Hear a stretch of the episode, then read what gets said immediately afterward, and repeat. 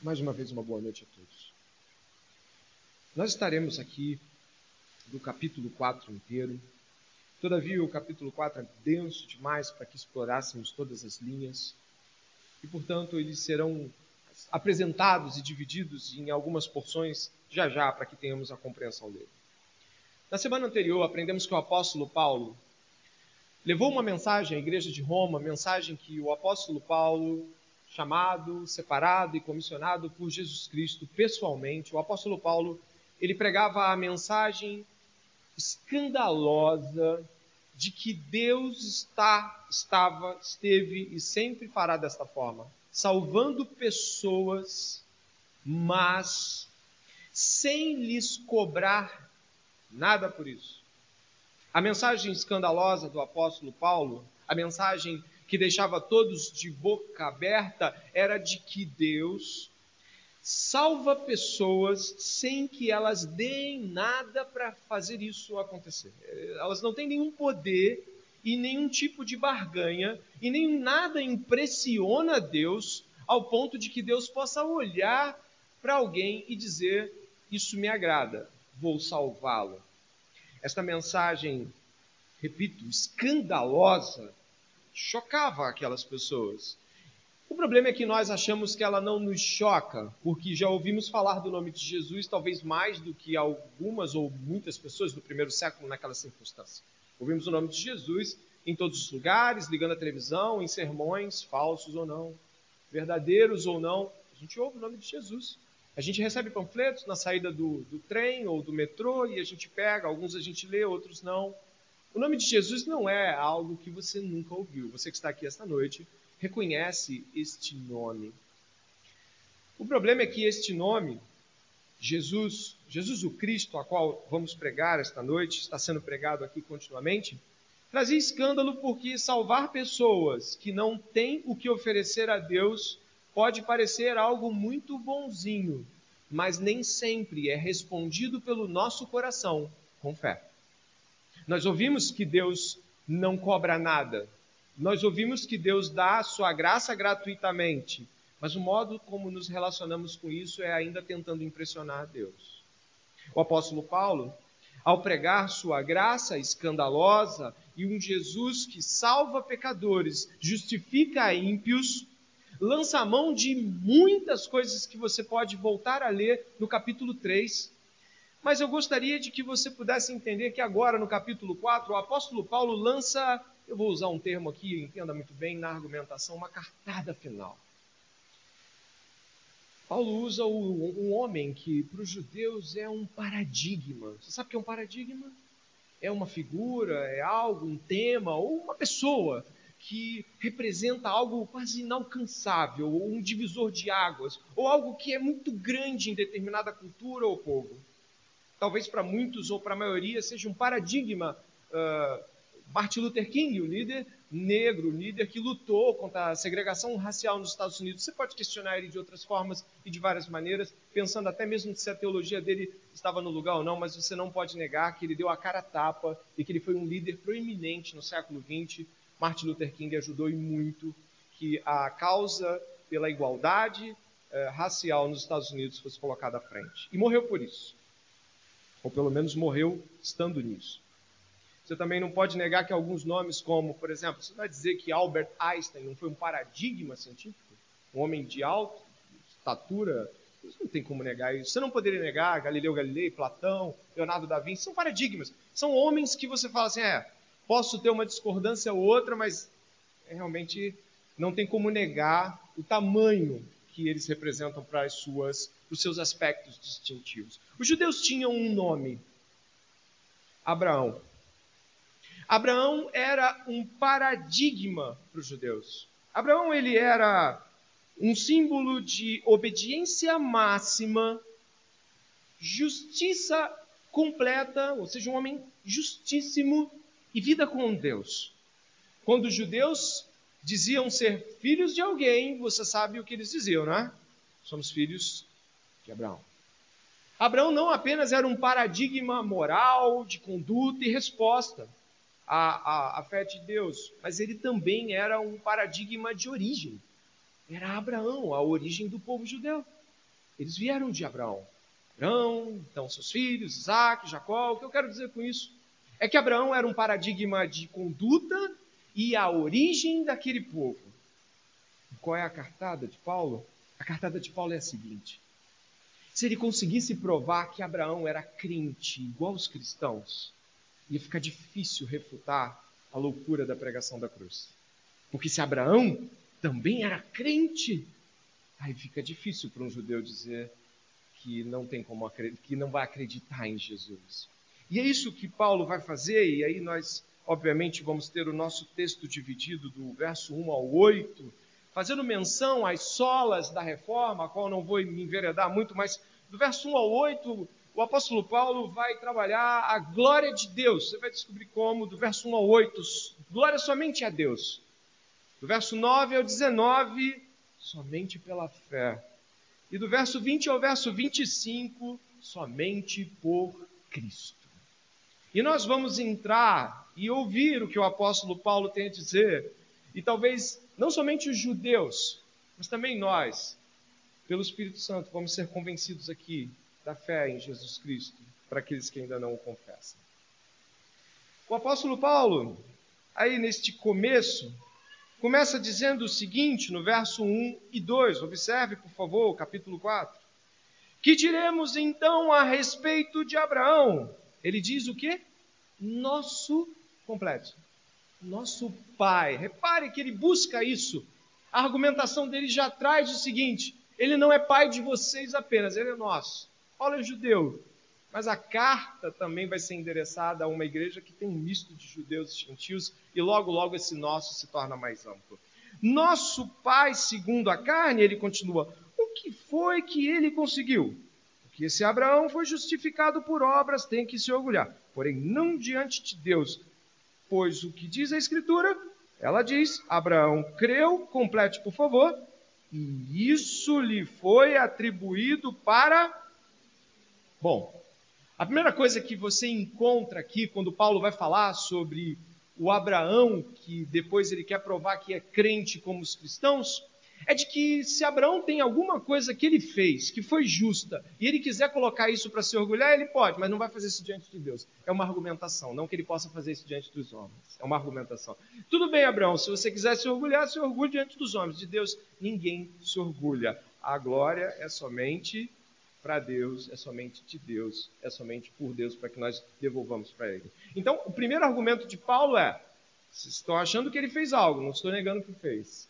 Mas diante de Deus, nada pode ser feito ao ponto de se orgulhar. Ele vai trabalhar aqui uma argumentação onde uh, o apóstolo Paulo vai citar o, verso, o, o, capítulo 15 de Gênesis. Eu peço que você repouse novamente os olhos no verso número 3, por favor. Ele vai dizer o seguinte: Abraão creu em Deus e isso lhe foi atribuído para justiça. Paulo está desmontando um argumento rabínico fortíssimo as escolas rabínicas, Hillel, Shammai, não importa, as duas escolas tinham uma máxima de que Abraão ele caminhou com Deus em tamanha obediência que foi considerado justo. Ou seja, ele obedeceu, então Deus disse que ele era justo. Ele fez todas as coisas que Deus pediu, ele saiu da terra, ele deu a vida dele buscando uma terra que Deus a prometera, ele deu o filho em sacrifício, Deus não recebeu, mas ele, ele chegou até lá. Então, sabe, no fim das contas, o que aconteceu? Ele é um homem justo. Por que, que ele é um homem justo? Porque ele obedeceu. E Paulo está quebrando esta máxima, dizendo: não é assim não. Eu sei que no nosso povo a gente crê assim, mas não é assim não. O que a Bíblia diz é que Abraão creu e a fé de Abraão foi recebida por Deus e ele foi atribuído justiça. O que é justiça para você que não estava aqui semana passada? Justiça é a declaração de Deus de que alguém é justo, é correto, é íntegro e pode estar diante dele para falar com ele, para estar se relacionando com ele. É justo. Então o que está sendo dito aqui é de que Abraão creu e Deus o declarou justo para que ele estivesse diante dele falando com ele. Esta é a afirmação que você está lendo aqui. Mas se você for comigo até Gênesis capítulo 15, você vai ver algo ainda mais amplo, porque obviamente Paulo acredita que os seus leitores conhecem Gênesis capítulo 15. E, portanto, eles têm noção do que Paulo está batendo boca com eles aqui. Ele vai dizer o seguinte: Gênesis capítulo 15 é um dos momentos mais bonitos do livro de Gênesis. Fala de uma aliança que Deus faz com Abraão. Mas eu gostaria que você pudesse observar não somente os termos da aliança, os termos do pacto, mas o andamento do pacto. Quando as coisas acontecem. O capítulo 15 do primeiro livro da Bíblia, o livro de Gênesis, dá uma olhada, por favor. Verso 1 diz: Depois desses acontecimentos, acontecimentos que, que envolviam Ló, uh, o sacerdócio de Melquisedeque, enfim. Depois desses acontecimentos, a palavra do Senhor veio a Abraão numa visão dizendo: Não tenha medo, Abraão, eu sou o seu escudo e eu lhe darei uma grande recompensa. Abraão re respondeu: Senhor Deus, que me darás se continuo sem filhos e o herdeiro da minha casa é o Damasceno Eliezer? Abraão continuou: Tu não me deste descendência, e um servo nascido da minha casa será o meu herdeiro. E eis que a palavra do Senhor veio a ele, dizendo: Esse não será o seu herdeiro. Pelo contrário, aquele que será gerado por você, esse será o seu herdeiro. Então o Senhor levou-o para fora e disse: Olha para os céus e conte as estrelas, se puder contá-las. E ele e lhe disse: Assim será a sua posteridade. Agora lê o verso 6 comigo. Abraão creu no Senhor e isso lhe foi atribuído para justiça. Deus lhe fez uma promessa. Preste atenção. Não havia bebê, não havia nada. Deus lhe fez uma promessa. Deus disse que ele faria. Quando Deus diz que vai fazer algo, não é somente uma promessa que está em jogo. Preste atenção é o próprio caráter de Deus. É Deus ser verdadeiro ou mentiroso, por exemplo. É Deus ser poderoso ou não. É Deus não somente conhecer o futuro, como tê-lo em suas mãos, não um futuro aberto, mas um futuro que Deus mesmo faz. Quando estamos dizendo Deus faz uma promessa, não estamos diante de palavras, mas de tudo aquilo que Deus é. Tudo que Deus é está envolvido na promessa de Deus. controle do mundo, poder de Deus, a verdade imbuída em suas palavras. Quando Abraão creu, ele creu em quem Deus é. Ele crê no poder de Deus, ele crê no que Deus pode fazer. E aí, crendo, ele foi na direção do que você vai ver em seguida. Verso 8. Perdão, verso 7. O Senhor disse também: Eu sou o Senhor que o tirei da terra de Ur dos caldeus para lhe dar esta terra como herança. Mas Abraão perguntou: Senhor Deus, como saberei que vou herdar essa terra? O Senhor respondeu: Traga-me uma novilha, uma cabra e um cordeiro, cada qual três anos, uma rolinha e um pombinho. Abraão, Abraão ainda, né? Nesse período, trouxe todos esses animais, cortou-os pelo meio e pôs as metades umas diante das outras. As aves, porém, não cortou pelo meio. Aves de rapina desciam sobre os cadáveres, porém Abraão as enxotava. Ao pôr do sol, um profundo um profundo sono caiu sobre Abraão, e quando o pavor e densas trevas tomaram conta dele, então o Senhor lhe disse: Fique sabendo com certeza que a sua posteridade será peregrina em terra alheia, será reduzida à escravidão e será afligida durante quatrocentos anos. Mas eu castigarei a nação que os escravizar. Depois eles sairão com muitas riquezas, e você irá para junto de seus pais em paz. Será sepultado em boa velhice. Na quarta geração voltarão para cá, porque a medida da iniquidade dos amorreus ainda não se encheu. Quando o sol se pôs e houve densas trevas, eis que um fogareiro fumegante e uma tocha de fogo passaram entre aqueles pedaços dos animais. Naquele mesmo dia, o Senhor fez aliança com Abrão, dizendo: A sua descendência dei esta terra, desde o rio do Egito até o grande rio Eufrates, a terra dos queneus, dos quenezeus, dos dos cadmoneus, dos heteus, dos ferezeus, dos refaíns, dos amorreus, dos cananeus, dos gigazeus e dos jebuseus. Preste atenção. Preste atenção. Deus fez promessas a Abraão, não foi? E ele criou. Em seguida, Deus comprova a sua aliança num conhecido ritual para Abraão. Ele deveria fazer uma parte e Deus outra. Só que ele não consegue fazer as partes, os animais começam a vir em cima, e nem a parte dele que cumpria ele fazer, ele conseguiu. Já esmurecido, Deus vai lá e passa no meio do fogareiro, cumprindo a aliança, fazendo-a totalmente, e lhe dizendo o seguinte: olha, olha, você leu isso. Olha, o seu povo vai escravo. Você sabe do que ele está falando, né? Do Egito. Seu povo vai ser escravizado. Depois ele vai voltar, ele vai possuir essa terra. Essa terra que é desse pessoal todo. Presta atenção nessa promessa de Deus. É uma promessa de descendência. É uma promessa de terra. É uma promessa de vocês vão ser escravizados. Olha o controle de Deus sobre todas as coisas. Vocês vão ser escravizados, vocês vão voltar. E essa terra que está cheia desses povos vai ser de vocês. E a gente encontra isso no livro de Josué, quando Josué expulsa esses povos, sei lá. O Deus que controla todas as coisas e sabe de todas as coisas e que faz todas as coisas, não somente faz a promessa, mas a cumpre. Ele vai dizendo tudo o que vai acontecer porque ele não somente está lá, ele cumpre tudo aquilo que ele promete e só ele faz, nós não fazemos. O que, que Abraão fez aqui? Você viu alguma coisa? Não fez nada. Porque a grande dimensão do que nós estamos vendo é de que Abraão creu. E é isso que o apóstolo Paulo vai falar. Presta atenção, é isso que o apóstolo Paulo vai falar. O que, que Abraão fez para ser considerado justo? Nada. E o nada de Abraão não é simplesmente ele ficou parado, ele creu. Creu que Deus disse quem era e como era e o que ia fazer e de que modo e quando. Ele creu. E eu peço que você retorne, por favor, à epístola a qual estávamos, para que você possa entender que antes que Deus fizesse um sinal Deus mesmo já justificara Abraão antes de um sinal externo, como vamos ver a circuncisão. Dê uma olhada ali na, na, no prosseguimento, verso 4. Ora, você que já voltou à epístola, olha o que diz: Ora, para quem trabalha, o salário não é considerado como favor, mas como dívida.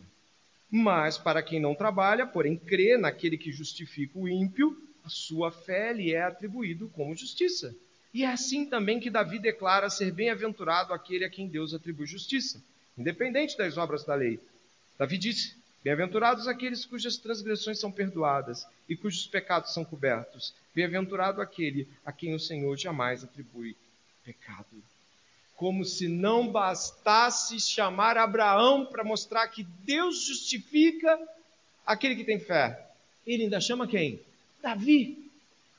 O Salmo 32, que é lido aqui por Paulo no verso 1 e 2, o Salmo 32 vai dizer que o salmista está dizendo que as pessoas são perdoadas de pecados. Olha aqui, não há justiça, não há justos. Olha o verso 7. Bem-aventurados aqueles cujas transgressões são perdoadas e cujos pecados são cobertos. Bem-aventurado aquele a quem o Senhor jamais atribuiu pecado. Qual é, uh, qual é a grande percepção que Paulo quer nos trazer? Ela está no verso 3 e no verso 8. Existe uma palavra aí no verso 3, atribuir, que também é a palavra atribuir, ou em algumas versões, imputar, no verso 8. Repare, o verso 3 e o verso 8. Deus atribui justiça sem o quê? Sem pagamento. Justo porque creu. E Deus perdoa pecados e cobre pecados e declara sem pecados, e você também não tem pagamento. É perdão.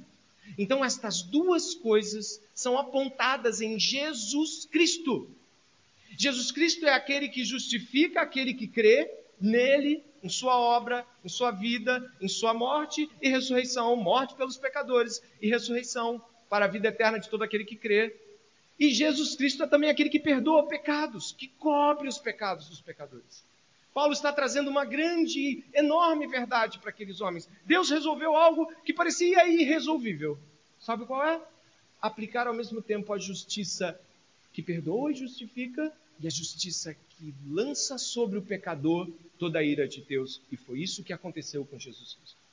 Quando Jesus Cristo estava na cruz do Calvário, presta atenção você, ele estava lá recebendo a ira de Deus, o desfavor, Toda a violência e toda a agressividade e humilhação que Jesus Cristo receberam foi de seu próprio Pai, porque o Pai buscava justiça diante dos pecados que nós e aqueles outros cometeram. Logo, Deus resolveu a justiça dele em Jesus. E o que que Abraão fez? Ou mais, o que você fez? Nada. E é por isso que Paulo vai dizer no capítulo 3: onde está o orgulho? Não tem como se orgulhar se tudo foi feito por Jesus Cristo, se toda a justiça foi dada por Ele, se todo o perdão foi perdoado por Ele, se os homens não podem praticar obras religiosas que lhes conferem favor e dignidade. Não há justo, há justificados, não há digno, há dignificados. Ninguém pode dizer que tem algo para apresentar a Deus que Deus já não lhe tenha dado. Ponto. E aí Paulo mostra que Abraão foi justificado sem ter cumprido nenhum ato de obediência.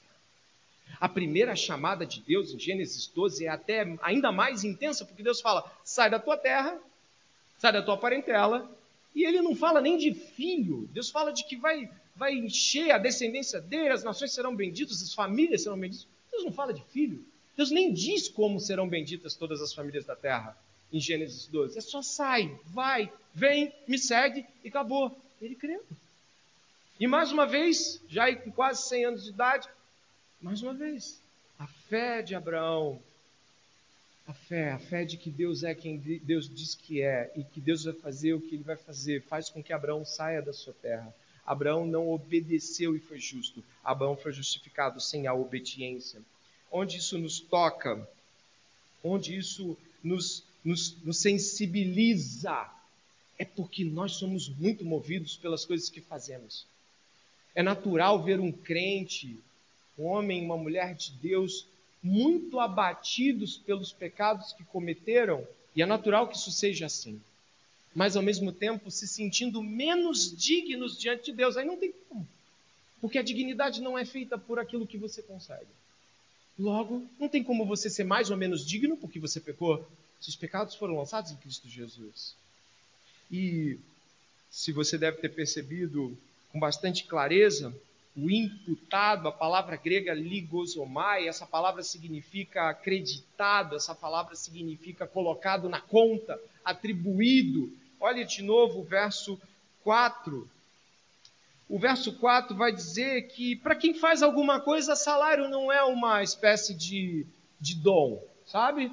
Você trabalhou o mês inteiro e aí eu vou te dar uma graça, um salário. Não, o salário é justo para aquele que trabalhou. Abraão não trabalhou. Você não trabalhou, eu não trabalhei. Então o verso 3 que fala de atribuição é pôr em conta, pôr em crédito, é declarar sem, é dar sem que tenha recebido. E isso está desde a justiça até o perdão de pecados e vice-versa. Logo, eu quero pensar com você aqui esta noite, repetindo o que já falei mais uma vez: não há pessoas justas por si mesmo. Sabe quando alguém te faz mal e você se volta contra aquela pessoa? Você já fez isso, eu já fiz isso, todo mundo já fez isso. Isso não é correto. Se você crê em Jesus Cristo, você não tem como se irar e manter a sua ira. Porque toda a ira de Deus lançada em Jesus Cristo fez com que nós não tivéssemos mais justiça própria, orgulho próprio. Eu sou bonzinho, eu vou falar brabo com você porque você merece, merece tanto quanto você. A gente abaixa a bola quando descobre que Deus perdoa a gente como a gente, quando a gente sabe quão mal é. Cristãos que negam que são maus, mesmo depois de salvos, estão atribuindo glória para si mesmos cristãos que dizem que são algum tipo de pessoa boa, depois que Jesus Cristo os arranca do império das trevas, eles dizem: não, mas eu não sou como. Isso aí é loucura, isso não é Bíblia, isso aí tu ouviu em algum lugar fora da Bíblia. A Bíblia diz que não há justo, só Jesus. E você deve se alegrar nisso, porque a palavra de Deus diz que aquele que se gloria, que glorie-se em me conhecer. Essa é a alegria do justo. Eu conheço Jesus. Eu conheço Jesus e ele pode fazer o que mais ninguém pode fazer. E, a, e, o que ele mais pode fazer, certamente, esta noite, é perdoar pecadores como eu e você. É santificar gente que acha que é alguma coisa, arrancando esse senso de justiça própria. Daí eu gostaria que você pudesse caminhar comigo, compreendendo de que Paulo já, já nos, acredito que já nos tenha dobrado para o seu argumento. Eu espero que para aquela igreja também ele tenha conseguido êxito. Nós vamos ali a partir do verso 9, somente pela fé, do 9 ao 19, onde encontramos as seguintes afirmações: Verso 9: Esta bem-aventurança vem apenas sobre os circuncisos, ou será que ela vem também sobre os incircuncisos? Porque dizemos: a fé foi atribuída a Abraão para a justiça. Como, pois, lhe foi atribuída? Estando ele já circuncidado ou sendo ainda incircunciso? Não foi no regime da circuncisão, mas quando ele ainda não havia sido circuncidado. E Abraão recebeu o sinal da circuncisão como selo da justiça da fé, que teve quando ainda não havia sido circuncidado. Isso para que ele viesse a ser o pai de todos os que creem, embora não circuncidados, a fim de que a justiça fosse atribuída também a eles. Ele é também pai da circuncisão, isto é, daqueles que não são apenas circuncisos, mas também andam nas pisadas da fé que teve Abraão, nosso pai, antes da circuncisão. Sabe o que está acontecendo aqui? Eu acho que você já deve ter ouvido falar de circuncisão, mas eu faço a questão de rapidamente trazer a memória daqueles que podem ter se esquecido. A circuncisão era uma marca, uma pequena cirurgia no órgão sexual masculino. Ela marcava os filhos de Israel. Aquilo era distintivo para todo menino. No oitavo dia, ele era circuncidado. É uma marca distintiva de Israel. Quem ordenou que fosse feito assim foi Deus. Ele disse para Abraão fazer isso com ele, com seus servos, com Ismael, com todo mundo da casa dele, do sexo masculino. Mas a pergunta que Paulo faz aqui aos homens e mulheres e a nós também é: Deus deu o selo de justiça para Abraão quando ele obedeceu ou depois que ele creu? Só depois que ele creu o selo de justiça, o selo de você tem um pacto comigo, você tem uma aliança de descendência, foi dada depois que ele creu. O que significa, até para nós batistas, que embora não façamos alusão à circuncisão como batismo, nós também cremos que o batismo é um sinal para aqueles que creram. Você creu e você é batizado. Crê e ser é batizado. Você não é batizado para crer. Você não faz algo e então você muda de, de jornada na vida. Não, isso não existe para nós. Mas aqui eu gostaria que você pudesse perceber que Paulo vai tocar num ponto muito sensível para aqueles homens. A circuncisão era uma marca pactual, uma marca de aliança. Aquilo distinguia eles dos outros povos. Mais ou menos é o seguinte: este, você se lembra quando Davi vai bater de frente com Golias? Você lembra do que ele chama Golias? O que este incircunciso está falando do Deus de Israel. Ele levanta logo a pactualidade, ele levanta logo a aliança. Ele fala, o que esse homem que não tem aliança com Deus está falando do meu Deus? Isso é, é uma afronta. Sabe o que, que acontece? Quando nós estamos falando sobre circuncisão, isso é um ponto caro para os judeus, porque eles acreditam que a circuncisão é, um, é algo em si mesmo é aquele tipo de coisa que, quando é feita, justifica alguém. Só que a palavra de Deus está nos mostrando o quê? De que a circuncisão ela é um sinal, um selo do que foi crido. E o batismo, da mesma forma.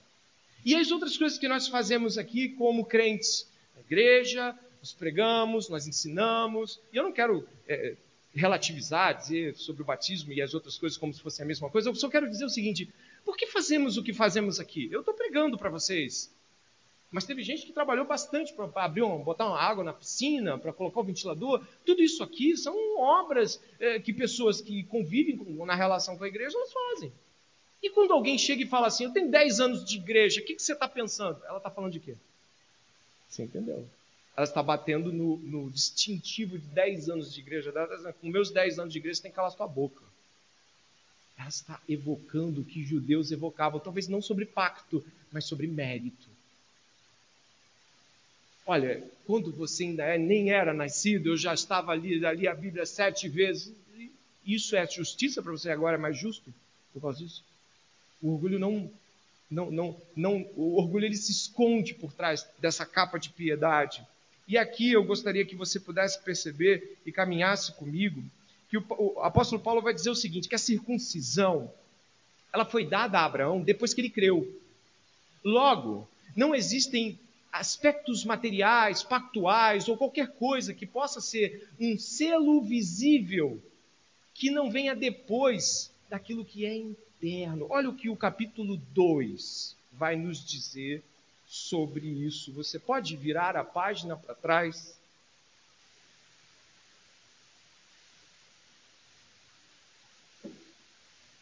Capítulo 2, no final do capítulo 2, observa o que o apóstolo Paulo vai falar sobre a circuncisão. Você já está olhando o capítulo 2, versos 28 e 29. Você já está apreciando do que está sendo dito, não é verdade? Você deve ter percebido. Diz assim, ó, capítulo 2 de Romanos, versos 28 e 29. Porque não é judeu quem o é apenas exteriormente, nem é circuncisão o que é somente na carne. Porém, judeu é aquele que é interiormente, e circuncisão é a do coração, ou seja, o pacto com Deus, ele é aqui, ó. E pelo Espírito, não segundo a letra, cujo louvor, você pode completar, porque isso tem tudo a ver com o que estamos estudando, e cujo louvor não procede. Exatamente. Qualquer coisa que você se valha para dizer que o seu cristianismo é mais forte, ou pelo menos que você é uma pessoa melhor, ou uma pessoa mais próxima a Deus, qualquer coisa disso que tem a ver com o que você fez, pode ter certeza absoluta, é orgulho seu. Pode ser certeza absoluta de que isso já tomou o seu coração, isso é maligno. Idolatria. E aí a gente pensa em Isaías 40, 44, idolatria é se orgulhar pelo que você fez. O artífice faz lá o, o, o, o objeto, uma parte ele joga para queimar na fogueira, outra parte ele faz um ídolo. E sabe, ele faz o ídolo segundo a sua própria imaginação. Na sua imaginação, talvez saber muito sobre a Bíblia seja o teu distintivo para as demais pessoas. Sei muito sobre a Bíblia, ele não sabe nada, então eu estou aqui, ele está aqui. Talvez o teu distintivo, como eu disse, sejam anos de igreja. Eu tenho 20 anos de igreja, você tem 5 anos de igreja, então a gente tem um nível de distância. Eh, a gente cria coisas para se distanciar um do outro, para assumir dignidade diante um do outro. E nesse sentido, eu gostaria que você pudesse entender que toda a realidade que Deus nos coloca em Cristo Jesus é que ele fez a obra, nós não nos orgulhamos por nós mesmos e que a obra que ele fez é completa e ponto. E se você crê, e a gente vai ver isso no final do sermão, nas promessas de Jesus, a mesma fé de Abraão está sobre nós. Eu gostaria que você pudesse avançar. O verso 13 vai nos dizer assim: A promessa de que seria herdeiro do mundo não veio a Abraão ou a sua descendência por meio da lei, e sim por meio da justiça da fé. Pois se os da lei é que são herdeiros, anula-se a fé e cancela-se a promessa. Porque a lei suscita a ira, mas onde não há lei, também não há transgressão. É claro que ele não está dizendo que não existe pecado. Paulo já argumentou no capítulo 1 de que Deus criou o mundo e que Deus pode ser reconhecido como Deus criador através das coisas que foram criadas e que o homem é indesculpável. Ninguém pode dizer que não é a Deus, porque a criação revela o Criador.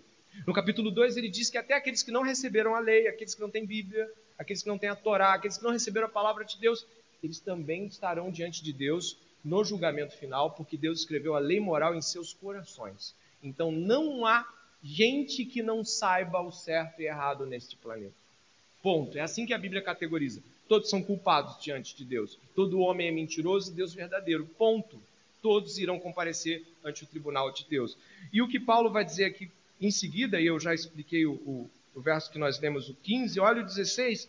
Essa é a razão por que provém a fé, para que seja segundo a graça, olha que maravilha, a fim de que a promessa seja garantida para toda a descendência, não somente a descendência que está no regime da lei, mas também a descendência que tem a fé que Abraão teve, porque Abraão é pai de todos nós, como está escrito: Eu constituí por pai de muitas nações, diante daquele em quem Abraão creu, e Deus que vivifica os mortos e chama à existência as coisas que não existem. O que vai acontecer aqui agora é grandioso. Como você já sabe, Abraão era muito velho. Em Gênesis capítulo 18, verso 11, diz que quando o bebê Isaac foi profetizado de que nasceria no ano seguinte, olha, Sara já havia cessado o costume das mulheres há muito tempo. Sabe o que significa isso? Ela era estéril, como a Bíblia já havia assinalado, ela era estéril, ela não podia ter filhos, mesmo quando ela era mais jovem, e agora ela também já não tinha mais o seu ciclo de mulher, a qual poderia ainda parecer que algo poderia acontecer. Significa então de que ela não tinha absolutamente nenhuma condição de gerar. Sabe o que acontece? Teria que ser um ato milagroso para que o bebê viesse de lá. Mas Abraão creu contra a esperança comum de todos nós. Ah, me diga aí, você conhece alguma senhora que deu à luz com 100 anos? Parece que a promessa era forte demais até para o nosso tempo, né? 100 anos de idade ela teve um bebê, Abraão também já estava, ela com quase 100, Abraão também já estava nessa idade. Sabe o que significa isso? Em Hebreus capítulo 11, verso 12 e 19, eu vou ler para você, depois se quiser marcar, você lê em casa também. Olha o que Hebreus, o livro de Hebreus, Novo Testamento vai dizer sobre isso. Por isso também de um só homem, olha o que o livro de Hebreus vai dizer, presta atenção. Praticamente morto, saiu uma posteridade tão numerosa como as estrelas do céu e inumerável como a areia que está na praia do mar. Pela fé, Abraão, quando posto à prova, ofereceu Isaque. Aquele que acolheu as promessas de Deus estava a ponto de sacrificar o seu único filho do qual havia sido dito: a sua descendência virá por meio de Isaac. Presta atenção nesse final agora, ainda no livro de Hebreus, o verso 19, olha só. Abraão considerou que Deus era poderoso até para ressuscitar Isaac dentre os mortos, de onde também figuradamente o recebeu de volta. Olha isso. Ele creu que Deus poderia fazer uma mulher de noventa e tantos anos estéreo ser mãe. Depois que o bebê nasce, Deus pede o bebê e fala assim: ó, com 12 anos, leva ele e sacrifica, quero ele. E Abraão levou. O menino leva o madeiro, prefigurando aquilo que você sabe quem é, né? Que levou aquele que levou o madeiro. E o menino vai, e o menino é posto, o menino é amarrado, e quando ele vai cravar o cutelo, o que, que acontece? Basta! E Deus já tinha lá o sacrifício colocado para substituir, porque Isaac não era puro o suficiente. Isaac não é o sacrifício que Deus recebe, porque Deus recebe o seu próprio sacrifício em Cristo Jesus. Deus oferece a si mesmo em sacrifício. Nossas obras são inválidas. Não há sacrifício humano que possa justificar o homem. Abraão creu, um homem morto para a posteridade, creu e Deus o justificou, e Deus cumpriu a promessa nele. Isso tudo aponta para nós de uma maneira muito grandiosa. Já estamos terminando, preste atenção. Isso aponta para algo muito, muito grande. No verso, dos versos que se seguem, eu gostaria que você prestasse bem atenção. Nós vamos falar agora de que somente por Cristo. Preste atenção. Verso 18: Abraão, Abraão esperando contra a esperança, creu para vir a ser pai de muitas nações segundo lhe havia sido dito: assim será a sua descendência. E sem enfraquecer na fé, levou em conta o seu próprio corpo já amortecido, tendo ele quase cem anos, e a esterilidade do ventre de Sara. Não duvidou, por incredulidade, da promessa de Deus, mas pela fé se fortaleceu, dando glória a Deus, estando plenamente convicto de que se Deus era poderoso para cumprir o que havia prometido, assim também isso lhe foi atribuído para a justiça. E as palavras lhe foi atribuído foram escritas não somente por causa dele, mas também por nossa causa, visto que a nós igualmente nos será atribuído a saber, a nós que cremos naquele que ressuscitou dentre os mortos a Jesus nosso Senhor, o qual foi entregue por causa das nossas transgressões e ressuscitou para a nossa justificação. Preste atenção agora no final do sermão olha o que você vai, preste atenção no que você vai ouvir. Você conhece muito bem, ou um pouco pelo menos, a narrativa do livro de Gênesis, capítulo 1, 2, 3. Deus cria o homem.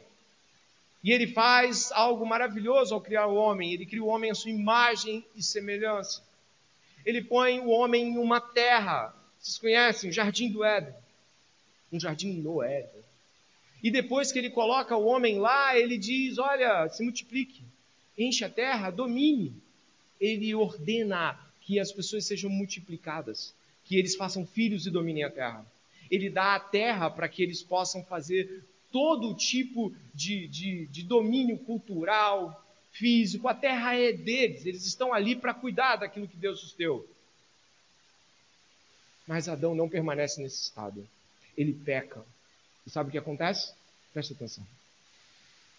Ele é lançado para fora da terra.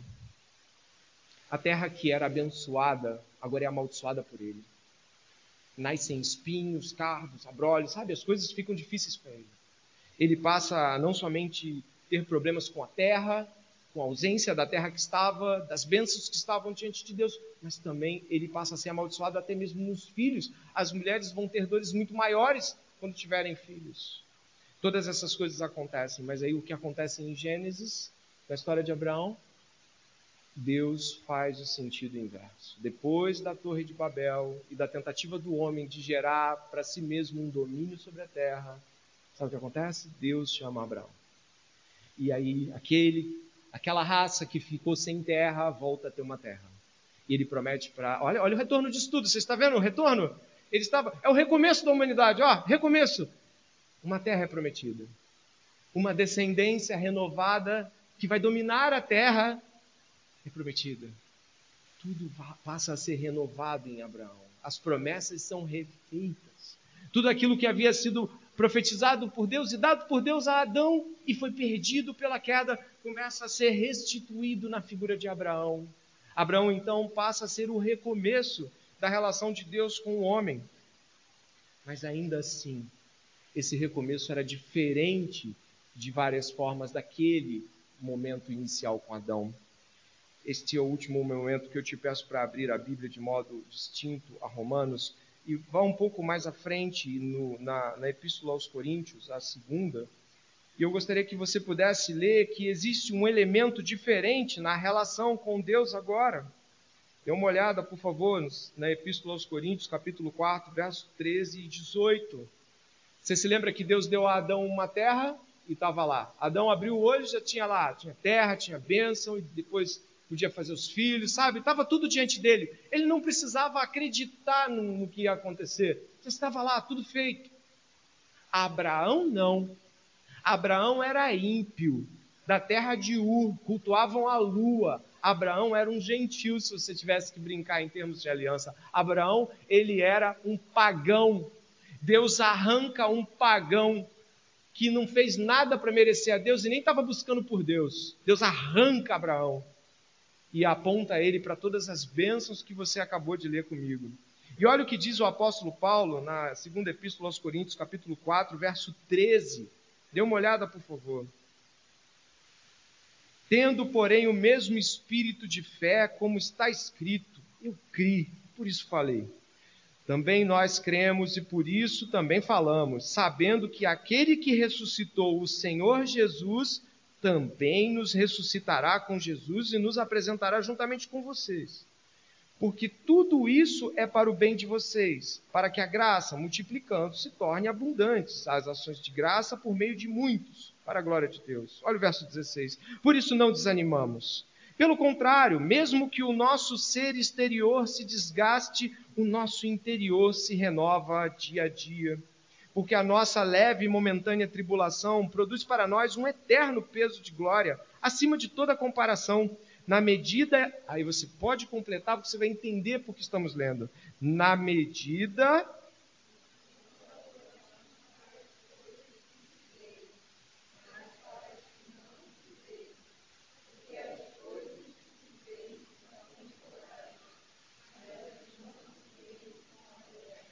verso 20 diz que ele creu na promessa. Nós não estamos crendo de modo irracional. A racionalidade não conspira contra a fé e vice-versa. Nós cremos que as pessoas morrem, não? Mas em Cristo Jesus cremos que elas podem ressuscitar.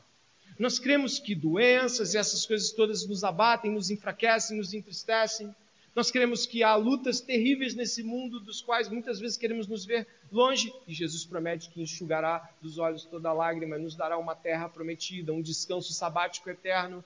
A nossa visão racional de que as coisas estão difíceis e muitas vezes terríveis não é negada pela fé. A fé lhe apresenta algo além disso. Ela vai dizer: existe algo a mais que os seus olhos não podem ver.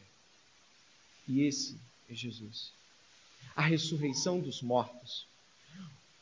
Você que está aqui hoje, a morte é a barreira final, tendo você dinheiro ou não, sendo você julgue-se esperto ou não, sendo você uma pessoa bem-sucedida ou não, você vai morrer. A morte é o limite final. E essa é a promessa de Jesus. Ele prometeu uma terra, como Abraão, mas de um modo ainda maravilhoso. Ele prometeu posteridade do seu povo unido em júbilo. É assim que você termina o livro de Apocalipse, o povo cantando de felicidade diante de Jesus Cristo. O céu eterno, a vida eterna, sem morte, dor ou luto. Sabe o que acontece nessa noite? O mesmo que acontece com Abraão, ele precisava crer nas promessas. E você precisa crer, e com certeza, a fé de Abraão, a fé do crer, lhe será imputado como justiça. E Jesus é o Abraão definitivo, ele sai da sua terra celestial. Ele nasce num nascimento miraculoso. Não dava para Maria fazer o filho sozinho. O Espírito Santo a envolveu e, ela teve um filho. Jesus Cristo também creu naquilo que Deus falou para ele de que daria posteridade. Isaías 53 diz que ele se alegrou com o fruto do seu penoso trabalho, havia uma posteridade garantida. João 17 diz que Jesus pediu e rogou para que não somente os apóstolos, mas aqueles que creriam depois estivessem com ele. Assim como Isaac, ele levou o madeiro até o lugar do sacrifício. Mas diferente de Isaac, que é homem como nós, homem apenas, Jesus Cristo verdadeiramente homem, verdadeiramente Deus, é sacrifício aceitável e foi entregue na cruz do Calvário. Onde está o orgulho? Impossível. Jesus Cristo foi envergonhado, Jesus Cristo foi desnudado, esmurrado, escarnecido, rejeitado em favor de nós, ou em favor daqueles que creem em seu nome. Se você crê, crer não é apenas a assumição de verdades, Crer na Bíblia é mais do que isso. Crer na Bíblia é ir na direção que a promessa aponta, sem nada ver. Crer na Bíblia, crer no que Jesus Cristo está dizendo, de que Ele ressuscita você dos mortos, é viver logo mais daqui a alguns minutos uma vida renovada e íntegra pelo poder do Espírito Santo. Crer não é apenas saber que existem todas essas coisas que foram pregadas esta noite. Crer é se entregar a elas e viver a realidade que elas propõem, a realidade antecipada do céu que está diante de nós. Por isso, quando nós estamos falando sobre Abraão, estamos falando sobre a fé dos, a fé dos crentes, a fé daqueles que creem na promessa, sem que nada lhes seja colocado diante dos olhos, sem que nada lhes seja dado para que creiam, porque eles creem. E essa é a fé que justifica o ímpio. E nesta noite, já já nós vamos ter um batismo, que é uma obra miraculosa de Deus exposta em um sinal. Obviamente, o batismo, água, nada daquilo faz nada por alguém, nada vai acontecer no sentido místico da palavra. Não cremos desta forma. Cremos que algo foi feito e algo precisa ser demonstrado para que outros saibam. Jesus Cristo morreu para salvar gente ruim que nem eu e você, que não tem coragem de contar tudo que pensa. Não é verdade? Ou não? Ou você tem essa coragem de contar tudo que você pensa de ruim, todas as coisas que você faz, todos os julgamentos, você, você pensa coisas que você jamais teria coragem de abrir para a pessoa mais próxima. Jesus Cristo sabe. E Jesus Cristo está disposto, como sempre está, a perdoar pecadores como nós. Então, nesta noite, antes que se proceda a esta oração, se estas coisas que foram pregadas, das quais juntas chamamos de Evangelho, a boa notícia da salvação, Deus justifica os ímpios como aqueles que estão aqui, sem lhes cobrar nada, apenas pela fé. A entrega completa da vida de alguém, vivendo de acordo com aquilo que creu. Se você crê nisso, ore comigo neste momento. Se você não crê, eu vou estar orando para que Deus abra o seu coração. Porque talvez você não tenha noção do que a Bíblia fala sobre o inferno dos rebeldes. Aqueles que não creem, se mantêm rebeldes a Deus, serão punidos eternamente. Ah, eu não acredito. Isso não vai fazer diferença. Você vai para lá do mesmo jeito. Então creia em Jesus esta noite. Se entregue a Jesus Cristo. Pare de viver uma fábula religiosa. Pare de viver uma enganação. Pare de viver um, um pastiche de fé que não é fé de jeito nenhum. Você talvez não pareça com Jesus e fica tentando fazer atos religiosos para cobrir isso. Crê em Jesus. Entregue-se a Jesus Cristo. Pare comigo, por favor. Pai, não há nada, absolutamente nada, que eu ou estas pessoas aqui possam te dar esta noite que seja aceitável. Nem a música, nem a pregação, nada. Mesmo que a pregação fosse muito boa, mesmo que os cânticos fossem excelentes, mesmo que as oratórias de todos fossem excelentes, nada sobe como justiça. Nada sobe como obra de recomendação a Deus e precisamos esta noite, Senhor, crer que não importa se nós ajudamos os, os parentes com bolsas de compra, não importa quantos anos de igreja, não importa, Senhor, quantas vezes já descemos as águas ou não, essas coisas não nos justificam, Deus, e precisamos nos entregar, Senhor, a certeza de que só o Senhor pode fazer um milagre, de que só o Senhor pode mudar o coração de gente que acredita ainda em si mesmo e de que vai, no final das contas, chegar no céu vai viver do jeito que imagina aqui. E Deus vai ter que receber: Senhor, tem misericórdia. Tem misericórdia. E esta noite, na condição de pecador, justificado pela fé, na graça de Jesus, eu rogo por mim e por eles. Que esta mensagem não caia num solo pedregoso, cheio de espinhos, num solo, Senhor, num coração que não, não quer nem saber. Está doido que acabe essa cerimônia toda. Perdoa este que pensa desta forma. E eu peço em nome de Jesus Cristo que o Senhor tenha misericórdia daqueles que esta noite poderiam estar vivendo vida renovada, mas insistem em suas próprias justiças, se justificando com o que sabem, com o que fazem, com o que têm, com o que esperam de si mesmos. Senhor, tenha misericórdia. Sei que o Senhor está falando com corações aqui, existem lutas acontecendo nos corações nesta noite, Senhor. Pessoas lutando para não ceder, lutando mas eu peço que sejam vencidas estas lutas. Eu peço que o Senhor os vença, Pai, os convença do pecado, da justiça e do juízo. Peço que pessoas estejam confessando pecados ao Senhor, pedindo ao Senhor misericórdia para não serem consumidas de um, diante de um Deus bom e santo, vivendo de uma maneira ímpia e horrível, Senhor. Nós somos assim, muitas vezes somos assim e muitas vezes não aceitamos que somos. Por isso, esta noite, em nome de Jesus Cristo, Pai, te rogamos que haja salvação neste lugar e que o Espírito Santo de Deus haja poderosamente, retirando mortos e fazendo-os vivos em Jesus. Tirando a máscara da religiosidade e dando vida em abundância. Tirando a mornidão, Senhor, de uma vida medíocre buscando os prazeres do mundo e dê a vida verdadeira que só Jesus pode dar. Só posso pedir, Senhor, nada posso fazer, mas acho que pedir é muito, porque a Bíblia diz que a oração do justo pode muito em seus efeitos. Eu não tenho justiça, Pai, além daquela que o Senhor me deu, e com esta eu rogo, Pai, converte pessoas aqui esta noite. E pelo, pela misericórdia que Jesus Cristo dá àqueles que se arrependem, Senhor, nós te pedimos que pessoas possam logo mais dizer que foram salvas por Jesus Cristo nesta noite, que descobriram o verdadeiro Evangelho, estavam enganados quanto a tudo, e que acharam que poderiam impressionar a Deus com sua performance religiosa ou sua vida de benfeitorias aparentes. Louvado seja o nome do Senhor, que retira a todos nós as vendas que o mundo nos coloca e que nós mesmos deixamos porque gostamos do nosso pecado. Senhor, muito obrigado por estar falando conosco até agora. Limpa-nos em nome de Jesus. Amém e amém. Você ouviu a mensagem do Evangelho. Não lance fora.